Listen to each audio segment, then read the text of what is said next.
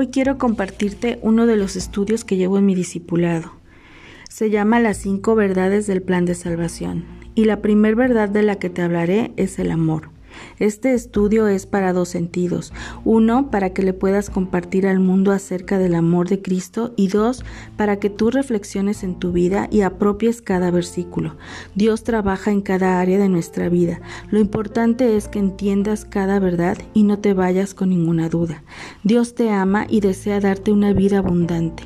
La necesidad básica del hombre es sentirse amado por alguien y solo Jesús puede satisfacer esa necesidad. No hay en el mundo entero una persona que verdaderamente ame a Dios con todo su corazón, con toda su alma y con todas sus fuerzas, como lo dice el primer mandamiento. Muchas veces solo buscamos a Dios cuando tenemos un problema y cuando Él en su amor y misericordia nos saca de un apuro, nosotros simplemente lo olvidamos. A veces crees entregarle tu vida a Cristo, pero es solo una emoción que es pasajera, dejando de nuevo a Dios en el olvido. Cuando Dios te elige, no te suelta. Cuando Él se cruza en tu camino, es paciente esperando por ti.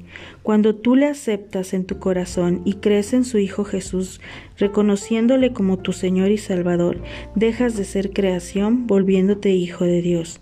Yo no sabía cómo entregarle mi vida y cómo ser hija y no creación, pero tu amor por la lectura, la oración, las prédicas, la paz, la felicidad, las ganas de compartir es lo que te hace ver que estás en una comunión con Dios. Adiós.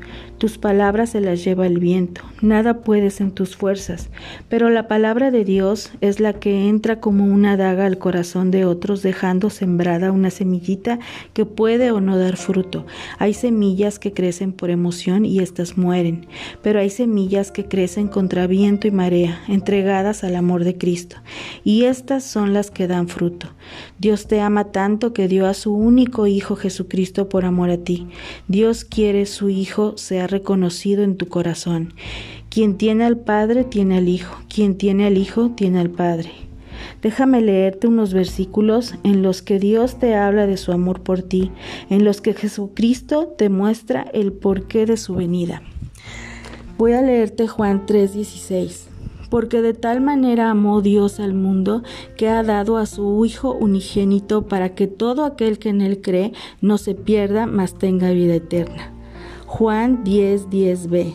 Yo he venido para que tengan vida y para que la tengan en abundancia. Romanos 5:8. Mas Dios muestra su amor para con nosotros en que siendo aún pecadores, Cristo murió por nosotros. Primera de Juan 4, 9 y 10.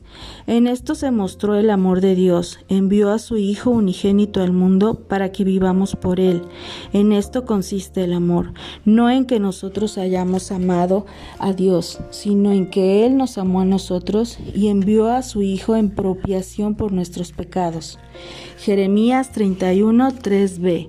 Con amor eterno te he amado, por tanto te prolongué mi misericordia.